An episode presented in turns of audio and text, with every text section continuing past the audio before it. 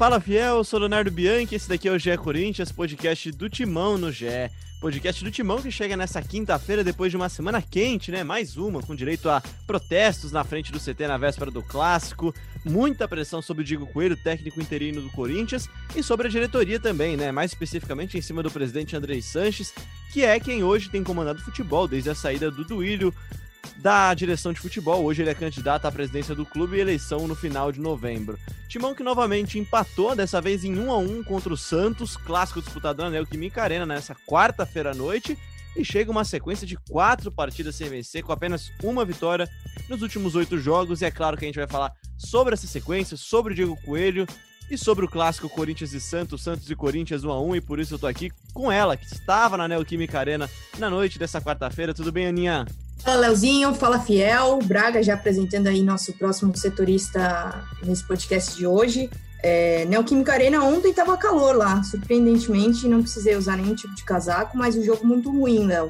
É, se a gente pegar o aproveitamento do Coelho até aqui nesses seis jogos, são seis pontos conquistados dos 18 possíveis, um aproveitamento de 33,3%. Então, é, em números, em resultados, o Coelho ainda não entregou o que se espera dele, e aí é naturalmente é, as coisas vão, vão se complicando. Mas a gente vai ter muito a debater. O primeiro tempo muito ruim, o segundo tempo um pouco melhor. É, Coelho sempre mudando bastante o time é, a partir do intervalo, e aí com essas mudanças o time passa a jogar melhor. Talvez a escalação inicial é, não venha sendo a ideal. Enfim, não vou me alongar muito aqui nesse comentário inicial, tem muita coisa para a gente debater. De fato, semana bastante movimentada e promete ser assim, pelo menos até o jogo contra o Ceará no próximo domingo, Léo. E quem tá com as perguntas que martelam a cabeça do torcedor é Marcelo Braga, o homem da martelada. Tudo bem, Braga? Explica pra gente aí primeiro, né? Por que, que a gente tá falando disso? Caraca, o homem da martelada dá pra ser um filme erótico, né? Mas acho que não, não é um bom começo de podcast. É, é porque meu vizinho tá fazendo reforma, cara. Gente, não é impressionante. O cara começa a fazer reforma quando eu vou entrar no ar, em coletivo, em podcast mas tudo bem, tenho certeza que está ficando bonitinha a casa dele. O que ainda não está bonitinho é esse Corinthians, né? Eu, eu não, não estou tão radical quanto a partida de ontem. Acho que teve algumas coisinhas boas, mas vou botar minha posição mais para frente quando a Ana descer a lenha nesse time. A Ana até já arrumou o cabelo aqui, se ajeitou na cadeira, porque hoje tem, né? Para começar... Até porque a Ana viu do estádio, né? Eu vi da televisão fazendo tempo real, então ela com certeza viu o jogo muito melhor que eu. É... Mas a minha sensação é que o Corinthians está pagando pelo, pelo histórico. A avaliação não, nunca é só pelo jogo, né? É, é pelo, pelos jogos recentes, pelo pacote. É pelo a imagem pacote. é muito ruim, né? É, a, a cena, né, o recorte que tem não é muito bacana mesmo, não. Para começar esse papo, gente, o Corinthians entra em campo nessa quarta-feira em casa, sem Cantígio e Otero, beleza, os dois foram convocados e desfalcaram o Corinthians, mesmo que o Cantígio não viesse sendo titular mais, né? Não, não é mais o Cantígio do começo do ano. Mas enfrenta um Santos sem 10 jogadores, sem seu melhor jogador em campo, que é o Marinho, sem seu melhor zagueiro, que é o Lucas Veríssimo, e o empate, então, é um ponto ganho ou são dois pontos perdidos? E mais que isso, Ana, não era para o time ter pelo menos tentado ser um pouco mais dominante? O Corinthians, para ser sincero, jogou melhor do que o Santos só no segundo tempo, né? E assim, não é que jogou bem, bem, bem, né? Com certeza, Léo. Eu acho que essa sua pergunta é fácil de responder. Para mim, são dois pontos perdidos. A segunda vez que o clube perde dois pontos em casa, já tinha sido assim no jogo contra o Atlético Goianiense, mas acho que esse jogo contra o Santos tem algumas peculiaridades. Eu acho que, é, diante de um Santos desfalcado, o Corinthians precisava sim ter apresentado mais a partir do primeiro tempo. Não dá para ser uma tônica desse time é, fazer um primeiro tempo ruim para o Coelho ir para o intervalo e tentar corrigir, fazer as alterações e só a partir de então o Corinthians mudar o cenário da partida. Não dá para você jogar 45 minutos fora. O Corinthians precisa mostrar que há o entendimento de ideias desde o começo é, das partidas. E aí, já trazendo um aspecto tático do jogo de ontem, quando ele começa o jogo com a escalação que ele começou, ele deixa como homens mais avançados o Luan e o Jô. E aí o Corinthians tenta ensaiar uma marcação, não uma marcação pressão, mas uma marcação um pouquinho mais alta que começa com o Luan e Jô. Só que Luan e Jô não são dois caras que pressionam e fazem uma marcação forte capaz de roubar essa bola do Santos. E aí o Santos passa a ganhar terreno ali no meio-campo. Então ele já avança uma primeira linha, já passa por dois homens do Corinthians.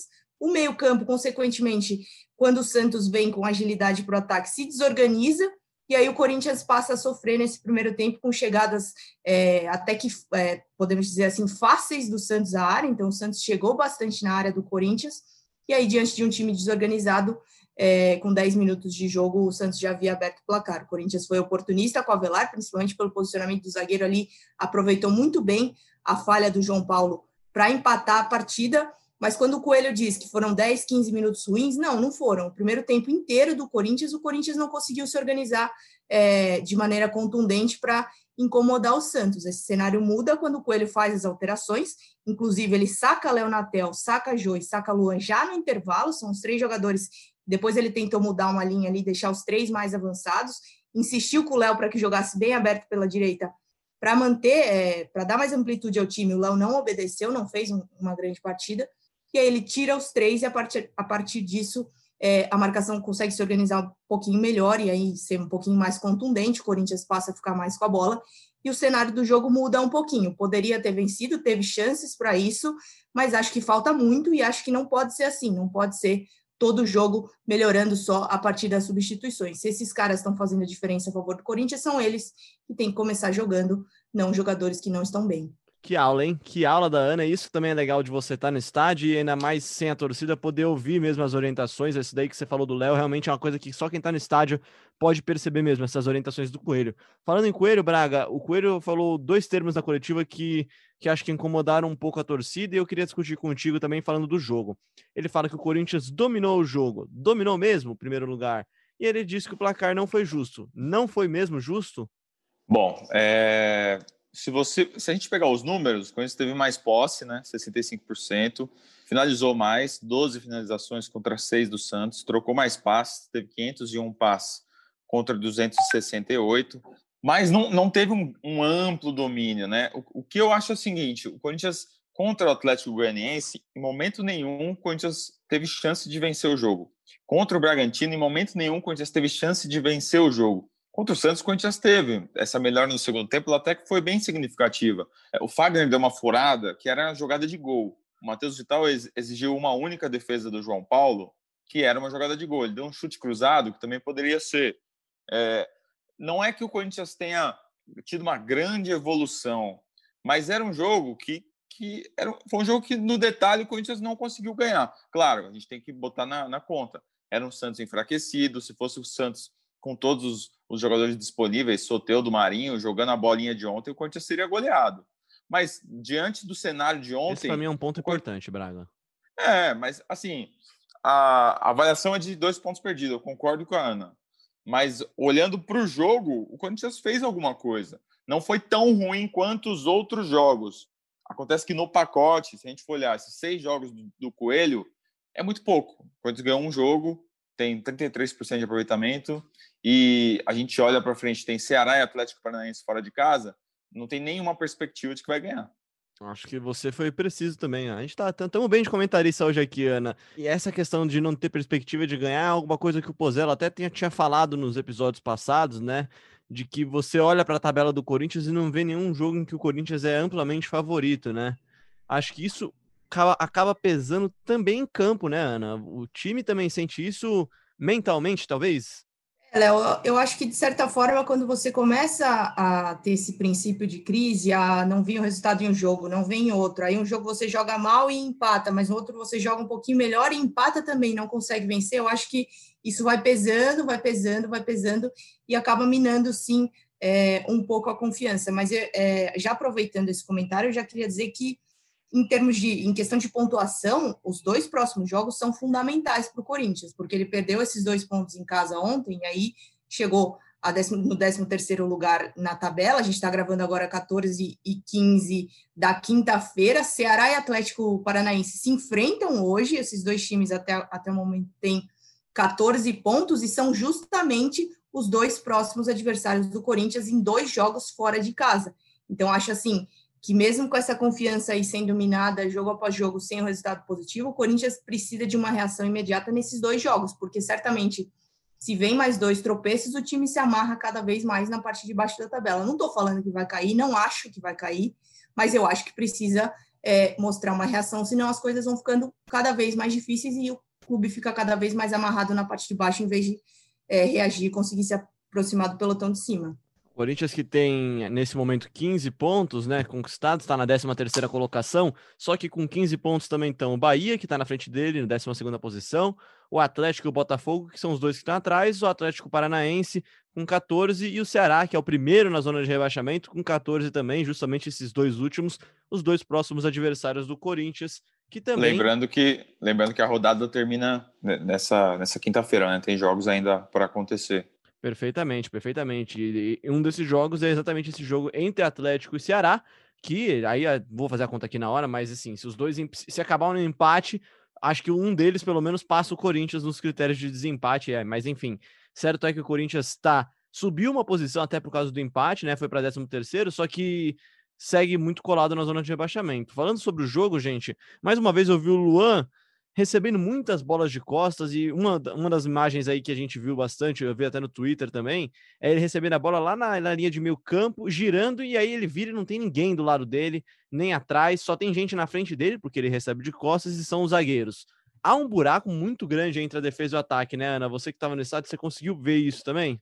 Sim, Léo, eu acho que, é, falando um pouquinho a respeito do Luan, recentemente o Thiago Nunes deu uma entrevista para a ESPN e aí ele fez uma meia-culpa dizendo que talvez ele não tenha encontrado uma forma de potencializar o jogo do Luan, que é aquele jogo mais apoiado, que o time consiga trocar passes e, e avançar junto em bloco ao ataque. Eu acho que passa um pouquinho por aí também. A fase do Luan já não é boa, ele não entrega o que se espera, não entregou esse ano inteiro. É, lá no começo, nos amistosos de janeiro, que o Braga pôde acompanhar em loco, foi bem, a torcida ficou animada, mas depois disso eu acho que o Lua teve é, momentos assim de um pouquinho de brilho, mas depois voltou a cair é, de desempenho. O que me parece é que esse Corinthians ainda não tem uma identidade formada. E aí, a partir do momento que você não tem uma identidade formada, você não sabe exatamente a maneira como você vai jogar, e você não tem as peças bem definidas para fazer com que esse jogo evolua, as coisas vão ficando naturalmente mais difíceis. Quando você fala de um jogador que não está com a confiança em alta, é, naturalmente se complicam. E aí eu acho que vai uma série de, de coisas que a gente já falou aqui. A postura do Luan é, talvez é, não seja a que mais agrade aos olhos do torcedor, é, ele não talvez não esteja é, da melhor maneira posicionado dentro de campo, então são várias coisas que vão minando aí a possibilidade do Luan deslanchar e ser o grande jogador que se espera. Ontem, como eu falei já, já no primeiro comentário, o, o Coelho tentou algumas soluções ali com o Luan, primeiro ele jogou mais centralizado, depois ele tentou abrir é, o Luan pelo lado esquerdo, é, deixou ele, como eu falei, mais livre para fazer a primeira linha com o Jô, então foi tentando achar ali algumas opções, mas acabou sacando o Luan no intervalo, então foi mais um jogo em que o camisa 7 é, não brilhou, não fez o que todo mundo espera que ele faça. É, o Luan ele entrou no intervalo contra o Sport, depois ele foi titular contra o Atlético Goianiense, contra o Bragantino e contra o Santos saindo no intervalo. É, eu acho positivo o Coelho tentar, né, pegar o, o, o grande jogador da equipe, assim, a grande contratação, colocar ele para jogar, dar sequência, dar confiança, tentar recuperar, já que é um ativo muito importante para o clube. Mas, assim, se a gente olhar para trás, a gente não consegue lembrar de uma jogada do Luan nesses jogos, né? Ele não participa. No jogo contra o Santos, o Corinthians fazia jogadas pela direita, ali Léo Natel, Fagner, fazia jogadas pela esquerda com Mantuan e Piton, mas o Luan não participa, ele fica flutuando, ele não chuta para o gol, ele não dá uma enfiada. É muito difícil a gente, a gente entender o que está acontecendo com o Luan assim. E como uma informação, o Corinthians joga contra o Ceará no domingo e o Casares não será titular. A comissão técnica entende que o Casares ainda não está pronto para ser titular, ainda não aguenta os 90 minutos. Ele, durante esse tempo que ele ficou sem jogar no Atlético, ele só fazia musculação, então ele perdeu muito de ritmo de jogo, ritmo de treino e a comissão está com medo de colocar ele para mais tempo e ele machucar. Então o Casares vai continuar fora, e aí não sei se vai o Arauz, se vai o Luan, mas é, é um jogador que, que já, já deveria ter mostrado mais no Corinthians, né? Léo, posso mudar um pouquinho de assunto rapidamente? Uma informação importante que acho que a gente não pode deixar de dar no podcast. Certamente, quando a gente terminar de gravar, a gente vai ter maiores detalhes, mas é, foi confirmada uma lesão gravíssima do Danilo Avelar, ele rompeu o ligamento cruzado do joelho direito. O caso é cirúrgico, ele vai ter que ser operado e aí, naturalmente, vai perder o restante da temporada, Léo. É, é, era, era algo que a gente já imaginava, né? Teve gente que estava no estádio e disse que deu para ouvir o estralo, né? Foi uma pancada meio que por trás, o pé dele ficar preso, né?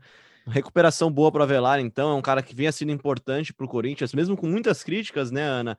É um cara que sempre se, se postou bem em campo e que, que faz gols importantes, né? Como fez também no empate contra o Santos, né? Vai fazer falta para o Corinthians, e aí já puxando então para esse tema, então, que já estava aqui na nossa pauta, especialmente porque o time tem apenas, neste momento, às 14h22 da tarde dessa quinta-feira, dois zagueiros no elenco profissional, né? É, e inclusive o Marcelo Braga tem uma informação aí importante para no podcast, né, Braga? Por isso que eu disse é, agora, gente... porque eu sei que ele ia trazer mais um reforço já. É, a gente até noticiou já no GE, né, que o zagueiro Marlon, que estava no Cruzeiro, que seria emprestado para Ponte Preta, já estava tudo ajustado lá, já que ele não tem jogado uh, na Toca da Raposa, foi solicitado, vai se, vai se integrar aí ao elenco, uh, vai ser a primeira opção de banco. O Corinthians deve jogar no fim de semana com o Gil e o Bruno Mendes, né? O Gil vai jogar na esquerda, onde ele já jogou por muito tempo e, e tem também facilidades. E o Marlon aí vai ser a primeira opção. A avaliação da comissão técnica é que os meninos do Sub-23 ainda não estão prontos. É, o Corinthians poderia tentar o João Vitor, que está no Atlético Goianiense, mas ele já fez oito jogos na Série A. Tem o Caetano uh, no, no, Oeste, lanterna da Série B, eles não, não avaliam o Caetano tão bem nesse momento. Então o Marlon foi a opção encontrada. Lembrando, Raul Gustavo, que é aquele zagueiro do Sub-23, tem 21 anos, é, visto com bom potencial. Ele está machucado nesse momento e ele tem ainda três jogos de suspensão a cumprir por conta de um gancho que ele levou do STJD. Nosso zagueiro boxeador, né? É, ele deu um soco no goleiro Hugo, que está jogando no Flamengo, né? Na, no Campeonato Sub-20 ano passado, então ele pegou 10 jogos de gancho. O Marlon. E aí o nosso setorista de Cruzeiro trouxe um áudio aí explicando como é que foi a passagem do Marlon pelo Cruzeiro. Roda aí, Léo. Amigos do GE Corinthians, a verdade é que o torcedor do Cruzeiro não vai sentir falta do Marlon, até porque também não teve tanta oportunidade assim para avaliar o futebol dele. Fez uma estreia muito ruim contra o Coimbra no Campeonato Mineiro, antes da pausa é, no calendário do futebol brasileiro por conta da pandemia.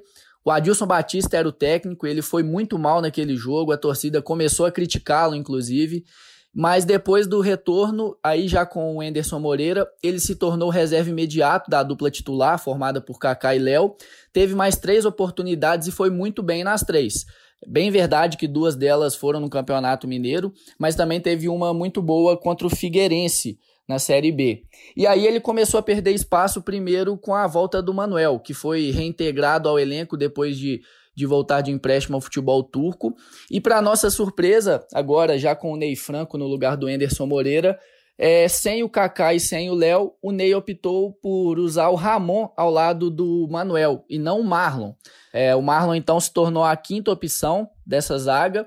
Fez apenas quatro jogos, um gol e, apesar de algumas boas atuações, vai ser aquele jogador que daqui a um tempo a torcida do Cruzeiro talvez nem lembre que ele passou pela Toca da Raposa. Um abraço, amigos. Não chega a ser muito empolgante o relato do nosso amigo setorista, o Guilherme, lá de Belo Horizonte, né, que está cobrindo de perto estava cobrindo de perto né, passagem do, do Marlon pelo futebol mineiro.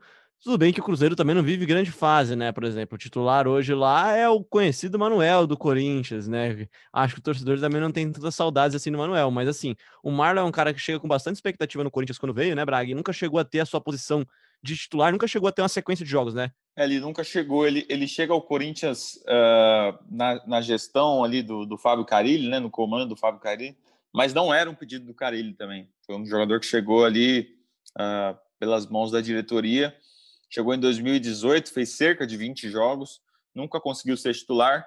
É, ele queria ir para a Ponte agora para jogar e ele vem para o Corinthians para ser reserva. É, não, a gente não sabe se ele vai conseguir ter uma sequência como ele espera. Corinthians que já estava no mercado atrás de zagueiro, né? Uma, uma notícia que a Ana Canedo até publicou no GE na semana passada. Corinthians tem olhado o mercado e a zaga é uma posição é, que já vinha sendo olhada, provavelmente agora vai se intensificar, né? Posso fazer uma ponderação, Ana, é, antes de você entrar? Por que, que então, se o Corinthians procura no mercado um zagueiro, por que, que o Corinthians liberou? Liberou não é a palavra, né? mas por que, que vendeu o Pedro Henrique então por um valor que não é um valor espetacular, né? É um valor irrisório, se você comparar que, se você for parar para pensar que era um zagueiro que era titular e que até a saída dele era não só o titular, como o melhor zagueiro do Corinthians, né? Ele vai para o Atlético Paranaense, onde é titular hoje, e o Corinthians liberou ele praticamente, né? Não, são coisas que, sem a gente ter o conhecimento total do que acontece nos bastidores dessas decisões, é difícil a gente falar, né? Mas, de fato, eu concordo com a sua análise. Acho que o Pedro fez uma bom, um bom primeiro semestre pelo Corinthians, era um dos jogadores é, de titular, titularidade absoluta aí com o Thiago Nunes, justificada essa titularidade, foi um bom, um bom semestre, mas já foi, né? Foi vendido, o valor talvez não seja, não tenha sido o maior possível, mas já foi. Acho que o Corinthians tem que olhar daqui para frente, tem opções nas categorias de base, e aí quando o Braga fala dessa informação de ir atrás de zagueiro e de ponta, por enquanto o Corinthians não achou os nomes que se encaixem em uma série de, de exigências, vamos dizer assim. O salário não dá para ser muito alto, o poder de investimento do Corinthians neste momento também é limitado. É, o clube procura sempre aquelas negociações onde o jogador está em fim de contrato para que seja feito de maneira, vamos dizer assim, mais barata para os cofres do Corinthians. Então, são uma série de fatores é, que vão dificultando aí um pouquinho essa busca no mercado por um zagueiro. Mas, naturalmente, acho que o elenco vai precisar de reforços e, e com certeza a busca vai se intensificar agora com essa lesão séria do Danilo Avelar. Só complementando aí, é, vou fazer uma pergunta para vocês. Vocês sabem quem foi o jogador que mais finalizou pelo Corinthians ontem contra o Santos? Danilo Avelar com três finalizações. Você sabe quem foi o jogador que mais trocou passes do Corinthians? Danilo Avelar com 93 passes, ele errou oito. Só para trazer um efeito de comparação, o Fagner errou 16 passes de 74. Mostra também como a fase do Fagner é, não é muito boa no Corinthians. Voltando para o jogo, então, gente, eu achei de novo mais uma partida com muitos erros também. Você citou agora os erros de passe, mas muitos erros de passe, sim. Passes curtos, passes simples. Teve um que o Léo Natel deu errado, que dá para ver que o Coelho fica claramente irritado na beira do campo. É, claro que o coletivo não está funcionando e a gente vai voltar naquela, naquela mesma tecla, né? O individual também não está rolando muito bem, né, Ana? É isso, acho que é uma sequência de fatores, Léo. Quando o individual não vai bem, ele também prejudica o coletivo. E quando o coletivo não consegue é, jogar, tirando, de, deixando de lado problemas individuais, acaba afetando tudo. Acho que é uma, uma sequência. Acho que vira, vai acabando virando uma, uma, bola de neve, né? Que a gente fala. Uma coisa vai levando a outra, você vai se afundando é, numa crise, tem protesto da torcida. A torcida não pode estar presente nos jogos, então não tem mais aquele ânimo da Fiel para para empurrar esse time, é, vive essa indefinição a respeito do comando técnico, quer que o Coelho dê certo, mas nitidamente até aqui ele não entregou o que se esperava, e aí você vai arrastando uma decisão que me parece que vai ter que ser tomada em algum momento, vai acontecer quando vier a primeira derrota, e a primeira derrota não, né, a próxima derrota. Então, assim, é uma série de fatores que vai tornando esse final de ano do Corinthians cada vez mais arrastado e cada vez mais sem perspectiva, irrita a torcida, é, dentro de campo não há uma melhora significativa. Acho que ontem a, é, a, evolução foi dentro do jogo e não do trabalho como um todo. E aí as coisas vão, vão, vão se complicando. Difícil, difícil pensar. Você, você me disser, ah, onde vai estar o Corinthians em fevereiro? Não sei, acho que passa muito pelo, pelas decisões que a diretoria vai tomar a partir daqui, pelas possíveis mudanças é, que precisam ser tomadas em que algum momento vão ter que acontecer, possíveis reforços, não sei.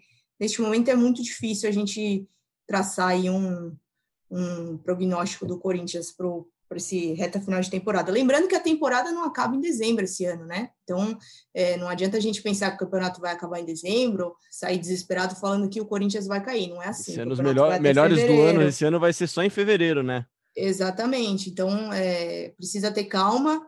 Há uma margem muito grande ainda dentro desse elenco com essas peças para que jogue melhor, para que evolua. Há uma possibilidade do Corinthians melhorar mas algumas decisões é, precisam ser paradas de ser arrastadas e serem tomadas é, rapidamente. Lá, pelo menos essa é a minha opinião. Acho que aqui no podcast a gente consegue é, falar um pouquinho mais da, da análise, mas também opinar pelo, pelo aquilo que a gente vê, pelo aquilo que a gente vê, por com as pessoas que a gente conversa. Acho que dá para a gente opinar nesse sentido também. Só para trazer uma coisa aí para o nosso ouvinte, nesta quinta-feira, depois do empate com o Santos, a gente convidou uh, o pessoal da diretoria do futebol do Corinthians para participar do podcast. A gente entrou em contato com o pessoal da comunicação, é, fez o convite a, a, dois deles, ao Wilson Menezes, que é o gerente de futebol, e ao Eduardo Ferreira, que é o diretor adjunto, ele que está no lugar aí do, do Duílio, já que o Duílio está afastado, ele e o Dr. Jorge Calil. A gente fez o convite e eles uh, declinaram, disse que não, não poderiam participar, mas o convite é, é justamente uh, para que se divida um pouco as responsabilidades, né? Já que tudo cai muito nas costas do Coelho e dos jogadores, que são, obviamente, muito dos responsáveis pelo mau momento do Corinthians nesse, nessa fase do Campeonato Brasileiro, mas tem também essa fase de gestão, essa, essa, essa coisa da, do planejamento, da forma como o time Montagem foi montado. Do elenco. Exatamente, da situação do Coelho, que ninguém sabe se vai, se fica, se depende de mais uma vitória, de mais um ponto. É, o Corinthians tem uma situação completamente indefinida, então a gente abriu aqui o espaço para a diretoria do futebol do Corinthians, se quisesse se pronunciar, mas eles é, optaram por, por não participar. A gente deixa o convite aí ainda em aberto para umas próximas semanas, caso queiram é, participar aqui de uma conversa e de um debate com a gente. É, não, e, e até para falar sobre isso, já é mais uma partida e que é inevitável a gente voltar a falar de técnico. E aí, como você disse, não é porque só não é só porque a gente quer ou porque a torcida está falando, mas é porque a diretoria do Corinthians, e aí o presidente, o, o, o gerente de futebol, toda a gestão do Corinthians, o Wilson, o Dr. Calil, ninguém se manifesta, né? Não, não teve uma palavra, nem, nem um tweet, né, Braga, como tem sido recente também, as a, a maior forma de comunicação do presidente André Sanches sobre procura por técnicos, não há também ninguém que banque o coelho. Enfim, essa falta de pronunciamento público, de defender o que pensa, ou melhor, de defender o que se planeja, atrapalha, sem dúvida nenhuma, o time, o treinador interino ou treinador fixo, né? A gente não sabe, e atrapalha também a visão que a torcida tem do time, né? A impressão que dá é que o time tá sem rumo, né? E mais uma vez a gente vai falar aqui de um time sem rumo, não tem identidade no campo e não tem rumo fora dele, né, Ana? É, Léo, é, é, o que a gente sabe é que assim, o Andrés tá vendo, ele estava no estádio ontem, ele vai com, os, o, com o elenco para todos os jogos, nos jogos fora de casa ele também está acompanhando. É, o próprio Duílio é, acompanha esse time, está vendo o que está acontecendo, e assim, o que a gente sabe é que eles não estão parados em meio a essa crise. Está sendo visto o que está sendo feito, o que o Coelho está entregando, o dia a dia do Coelho nessa rotina do Corinthians está tá sendo acompanhado sim.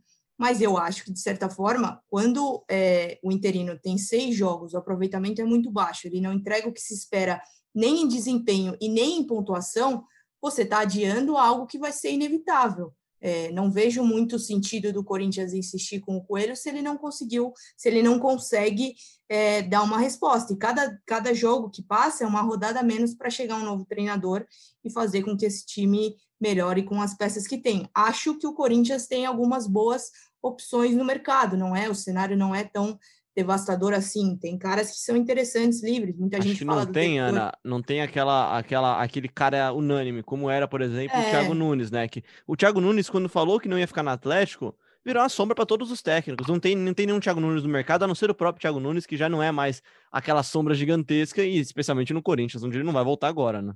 Não, exatamente. Eu acho que é, é, eu acho que o dilema é exatamente esse. Não existe nem dentro do, das conversas do Corinthians uma unanimidade, mas eu acho que se você é, precisa de uma resposta rápida, se você quer que esse time dê uma resposta dentro do Campeonato Brasileiro, existem alguns nomes que podem, pelo menos pelo histórico, tentar de alguma forma fazer isso. Dorival Júnior, a gente já falou aqui do trabalho que ele fez no Flamengo antes da troca de gestão. Então, você pode começar a pensar num cara que chegue para dar uma resposta imediata e que tenha um pouco mais de, de, de experiência que, que o Coelho, que está só sua, na sua segunda passagem como interino por esse time. Acho que existe sim opções no mercado. E acho que o Corinthians precisa pensar o quanto antes nisso, porque me parece que está adiando o inadiável. Se quisesse manter o Coelho, é, eu acho que já deveria ter assumido então ele como um treinador efetivado do Corinthians. Isso não aconteceu. E aí se perde, você não vai ter como manter um trabalho que já vem de quatro é, jogos sem resultado positivo, e se ganha, você vai se arrastar até o momento é, de uma eventual próxima sequência negativa. Acho que é, acho que é complicada essa, essa situação do Corinthians. Eu é, acho que é preciso tomar uma decisão aí rapidamente. É, eu até acho... Só para trazer uma informação, Léo, rapidinho. É, acabou de chegar a nota oficial do Corinthians aqui. O Danilo Avelar realmente vai passar por uma cirurgia na próxima quarta-feira, dia 14, e a previsão de retorno é de até oito meses. Então, o Corinthians perde o Avelar por bastante tempo. É, provavelmente ele vai voltar só no, no final do Paulistão do ano que vem, já, né? No meio do Paulistão. O calendário tá meio maluco ainda, mas não volta mais para esse Brasileirão. Então, Danilo Avelar. E só para completar esse papo, então, Ana, sobre o Coelho, pessoalmente, assim, opinião minha mesmo, eu acho que até o, o, o Coelho deveria mesmo ter tido essa chance. Acho que valia mesmo o teste nas primeiras duas, três partidas. Só que não, não aconteceu, né, cara? Não aconteceu. As três primeiras partidas não deram certo. Talvez o Coelho não esteja pronto para isso. E aí não é demérito dele só também. É todo um, é todo um processo que está equivocado para você colocar um cara que está começando a carreira como profissional, cara. É, não sei, cara. Eu acho que até valeria o teste. Só acho que esse teste já passou do limite. O Corinthians agora perde tempo a cada partida e a cada dia de treino a menos que o Corinthians tem. A começar porque teve três semanas livres para treinamentos que não foram aproveitadas. É, eu acho, eu acho assim, né? Eu até escrevi uma opinião recentemente no, no GE. Eu acho que o Coelho é o menor dos culpados. Ele tá lá para fazer o trabalho dele, ele tá tentando. Não adianta tá você falar é que isso. falta. Não é? Eu acho que é um absurdo você falar ah, falta raça para esse elenco. Não, não falta raça, não falta trabalho. O Coelho não tá deixando de trabalhar, ele tá lá todo dia no CT para fazer o trabalho dele para tentar fazer esse Corinthians jogar melhor. De, é, não, não, tenho certeza de que ele está tentando buscar dentro da cabeça dele as soluções para esse time, mas é, os testes já foram feitos, o Corinthians precisa recuperar uma identidade que se perdeu com a saída do Thiago Nunes. Acho que o time ficou numa espécie de limbo, sem saber se, se volta a ser o que era antes e era um, um estilo vitorioso, se insiste em tentar essa mudança como tentou com o Thiago Nunes e não deu certo. Acho que ficou um limbo aí e eu acho que o Corinthians precisa se achar e recuperar essa identidade. O Coelho, é, na minha opinião, é o menor dos culpados, mas essa situação precisa parar de ser arrastada. Acho que Corinthians poderia é, tomar rapidamente uma decisão. Acredito também que o Corinthians está ganhando um pouco de tempo para ver se acha essa unanimidade, né? Se, se internamente consegue debater aí e achar essa unanimidade. Pelos nomes que tem no mercado, acho que tem nomes que, que dariam para dar uma resposta rápida, mas acho que uma unanimidade, assim, nesse momento, vejo como difícil de ser encontrada, Léo. É, eu também acho que não. Braga, eu fiquei até com a impressão há algum tempo, aí só palpite mesmo, zero informação, que o Corinthians poderia estar esperando até o Mano Menezes não dar certo no Bahia e tentar ir atrás do Mano, mas acho que isso é, é só um devaneio, né? Ah, acho que não, acabou de chegar lá. O Mano também é um cara que gosta de fazer trabalhos longos, né? É, ficou bastante tempo no Corinthians, bastante tempo no Cruzeiro. É, ele é um técnico que acho que não vai desistir tão fácil do trabalho e é um técnico de, de grife, assim, acho que o Bahia não vai abrir mão dele tão cedo também.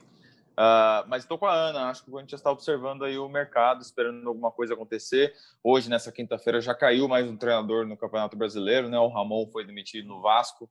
É, não que seja um nome para o Corinthians, mas só para mostrar como o mercado não para de se agitar. Daqui a pouco pode aparecer mais alguma opção e aí o Corinthians está bem atento. É isso, o Corinthians está bem atento e é esse tipo de informação que você sempre vai ficar de olho lá no ge.globo barra Corinthians, o pessoal, os nossos setoristas, a Ana, o Braga, o Cassucci que está convocado, está cobrindo a seleção essa semana, o Pozella estão sempre por cima disso daí. Para ir fechando então o nosso programa aqui, gente, rapidinho falar então desse time provável que pode enfrentar o Ceará no domingo no Castelão. Quem que você acha que vem a campo, Marcelo Braga, neste domingo? Muito provavelmente com o Bruno Mendes já na zaga, né? Muito provavelmente com Bruno Mendes e Gil na zaga. Uh, vamos ter aí Fagner, vamos ter Lucas Piton. Acho, palpite, acho que o Xavier vai entrar nesse time novamente. Um jogador que, que fez um bom jogo contra o Bahia, depois não foi bem contra o esporte, foi sacado. O Gabriel tomou uma vaga, mas estou achando que de repente, pela estatura, o Xavier possa pintar contra o Ceará. É um palpite. E o restante? Ah, não, vai jogar só com esse. Não, brincadeira. É, eu não sei, cara, se o Luan vai, ser, vai permanecer. Eu a informação que eu tenho é que o Casares não vai ser titular. Até a gente vai desenvolver é, é, essa história numa matéria na, na sexta-feira, então você pode ficar atento ao GE. Mas não sei se o Luan vai ser mantido, se, se ele vai com o Arauz, se ele vai com o meu vizinho que acabou de ligar a furadeira. Não sei quem vai ser o escolhido. E até porque, só para dar a última pincelada sobre campo, o Corinthians tem sempre aquele negócio, né, Ana? Quando tá jogando lá na Tel, parece que tem que entrar um mosquito. Quando tá jogando um mosquito, parece que tem que entrar o Leonatel. E fica assim, né? Nesse, nesse vice-versa aí. É a mesma coisa com o Arauzo, com o Luan. A impressão é que a mudança que vem do banco é sempre melhor do que o que tá titular, né? Achei que o Mosquito entrou muito bem ontem. A gente até brincou aquela arrancada que ele deu lá, que sofreu a falta, que aí o juiz não sabia se era falta, se era pênalti. Depois olhou o VAR, voltou atrás, tirou o cartão de jogador do Santos um lance muito bom do, do Gustavo Mosquito, entrou bem. Eu acho que ontem é o que eu falei lá no começo. Eu acho que ontem o Léo acabou sacado porque o Coelho insistiu em pedir algumas, algum é, um posicionamento específico dele que ele não conseguiu entregar. Então aí acho que. Acho que ele errou muito também. É, ele errou muitos não... lances, né? É, é, engraçado porque quando o Corinthians ataca no sentido que atacou no primeiro tempo, é, o Léo Natel joga ali em cima do Coelho, né? Então o Coelho fica o tempo inteiro na, na orelha dele, tentando posicioná-lo da melhor forma possível. Acho que ontem ele não atendeu as expectativas e acabou substituído. Mas estou contigo nessa, Léo. Quando entra um, parece que o outro é melhor, e, e eu acho que isso é até por uma resposta que eles dão em campo quando eles são colocados no segundo tempo. Acho que passa também pelo desempenho aí individual de cada um deles. Vamos ver. Certo é que o Corinthians vai fazer aí mais uma mexida na escalação, mais uma escalação diferente. E assim tem sido a tônica desse, desse Campeonato Brasileiro para o Timão. Tô com você nessa, Ana. Também acho que tem muito a ver com esse, esse teor anímico. Para fechar de vez, então, Ana, fala pra gente então do futebol feminino do Corinthians. Mais uma vitória das meninas. Avá, né? Que novidade. 3 a 0 no São José, liderança praticamente garantida já, né? Tem um confronto com o Santos na última rodada que pode mudar isso daí na primeira fase, mas o Corinthians já está classificado para a fase mata-mata do Brasileirão Feminino, né? Exatamente. É, e é interessante a gente citar Corinthians que voltou a ser mencionado pela FIFA, né? A FIFA vira e mexe, posta alguns lances aí, jogadas do Corinthians. É, em seu Twitter é, chamou atenção para esse jogo contra o São José, uma das jogadas do gol do Corinthians é, nessa que vitória. aula de transição, né? É, tem que é. pegar esse vídeo e mostrar para os caras do masculino também. É, realmente, é, o Arthur Elias faz um trabalho incrível, né? A gente parece que é chovendo molhado falar dele, mas é, quando a gente fala que ele faz um trabalho incrível, é taticamente também, né? Esse Corinthians, é, transição ofensiva, o posicionamento das jogadoras, o fato de jogadoras importantes poderem jogar em várias posições, é assim com a Tamires, é assim com a Érica, são jogadoras de seleção brasileira que conseguem cumprir dentro de um mesmo jogo diferente, diferentes funções táticas. Então, é, é um time que toca a bola de pé em pé, sabe sair jogando, construindo essa jogada até o campo de ataque, deixa os adversários meio perdidos assim nos jogos e além disso tem uma imposição física muito grande, né? Um time que, que tem é muito bem preparado fisicamente, aí é todo um trabalho de conjunto, um trabalho de anos. O Arthur tem hoje a base da seleção brasileira à disposição, então são vários fatores que contribuem aí para o Corinthians ser de longe o melhor time do país há alguns anos já. Mas falando do Brasileirão Feminino, o Timão é o líder, tem 36 pontos, aproveitamento absurdo de 92,3%, e aí venceu o São José na 13ª rodada do Campeonato Brasileiro. Faltam dois jogos. O Corinthians vai enfrentar a Ponte Preta no próximo dia 11 é, no Moisés Lucarelli, pela 14ª rodada. E aí é aquilo que você já falou, no Parque São Jorge, dia 14 do 10, um, um jogão imperdível aí. Corinthians e Santos são as duas melhores campanhas do Brasileirão até aqui. É, tem a Cristiane de um lado, um time muito bom do Santos. É, certamente vai ser um jogão. Um timão que já está classificado a se classificou com quatro rodadas de antecedência para a segunda fase do Campeonato Brasileiro. Falei bastante, hein, Léo? Empolguei. Pô, não, mas tem que empolgar mesmo para falar desse time. Uma pena, aliás, que com a pandemia não tá podendo ter público nos jogos do Timão lá no Parque São Jorge, porque é um baita de um passeio legal ir lá acompanhar os jogos do Timão feminino num estádio que é muito bacana também de ver jogo, que é o Parque São Jorge também. Acho que fechamos, né, gente? Acho que deu para a gente passar por bastante tema aqui. A gente, infelizmente, não tem tanta notícia assim que o torcedor gostaria de ouvir, né, recentemente, mas o nosso papel é trazer sempre o que der e o que não der para vocês aqui. Ana, obrigado, hein? Obrigado, Léo. Ao contrário da corneta do Braga, hoje eu não destruí, só nos argumentos. Acho que foi um papo bom. Acho que deu para a gente discutir bem, falar umas verdades aí sem é, sem pegar pesado demais e sem, sem passar pano, assim, é uma expressão que a gente usa, né, passar pano. Não, acho que a, a, verdade tem que ser dita. O Corinthians do Coelho ainda não, não entregou o que se espera. Há uma margem de crescimento nesse elenco, mas acho que alguma decisão aí precisa ser tomada rapidamente para esse time desgarrar da parte de baixo da tabela do Campeonato Brasileiro. Valeu, Léo. Esse final de semana eu tô de folga. Vocês que se resolvam aí com o Braga, só volto na terça. Um abraço. Ô, louco, ô, louco. É, tá fácil ou não tá, Braga? Tem que martelar mais a Ana também aqui, cara. Fazer umas obras aqui na Ana também, porque não tá dando, cara. É muita marra. Chefe é chefe, né, pai? Que beleza. Parabéns aí, Ana, por essa conquista. 20 dias de férias não é para qualquer um. E. Não, só queria terminar, então, mandando um, um abraço e uma boa recuperação para o Danilo Avelar, um jogador que, embora a torcida questione muito, é um cara que vinha num, num crescimento. Lembrando que ele está sendo adaptado a uma nova função, né? Não é um zagueiro de origem, é um cara que vai cometer erros mesmo em alguns jogos, é, que a torcida não ama 100%, mas que com certeza também vai torcer pela recuperação. É um corintiano, né? Um cara que tem com certeza sentido esse momento de dificuldade do timão, esse risco de rebaixamento, e agora não vai poder ajudar, vai, vai ter que ficar só na torcida mesmo pelos companheiros. Uh, se a gente tiver alguma notícia de mercado, em busca de zagueiro, em busca de ponta, em busca de treinador, você vai ver no GE. Muito obrigado a todos, um abraço. Um grande abraço, Marcelo Braga, Ana Canheiro, também os nossos amigos setoristas que não participaram aqui hoje, o Cassucci, o Pozella, o Diego Ribeiro, enfim, toda a nossa galera aqui. Muito obrigado também a você que nos ouviu até aqui. Lembrando que você encontra o GE Corinthians sempre na sua plataforma agregadora, no seu tocador favorito, na Apple, no Google, no Pocket Cast, no Deezer no Spotify. E claro, no ge.globo podcasts. É lá que você encontra não só esse, como todos os episódios dos podcasts do GE. Lembrando também que você pode e deve se inscrever, seguir o nosso programa no seu tocador, que essa é a forma mais fácil de você saber sempre que tiver episódio, sempre vai ter notificação e atualização para você lá. Participa do nosso programa, sempre hoje não teve hashtag, né, Braga? Hoje a gente esqueceu da hashtag aqui, cara. Foi muito, muito corrido o programa, né? Vamos fazer então uma aí, hashtag. Martelo no Gé? Martelo no Gé.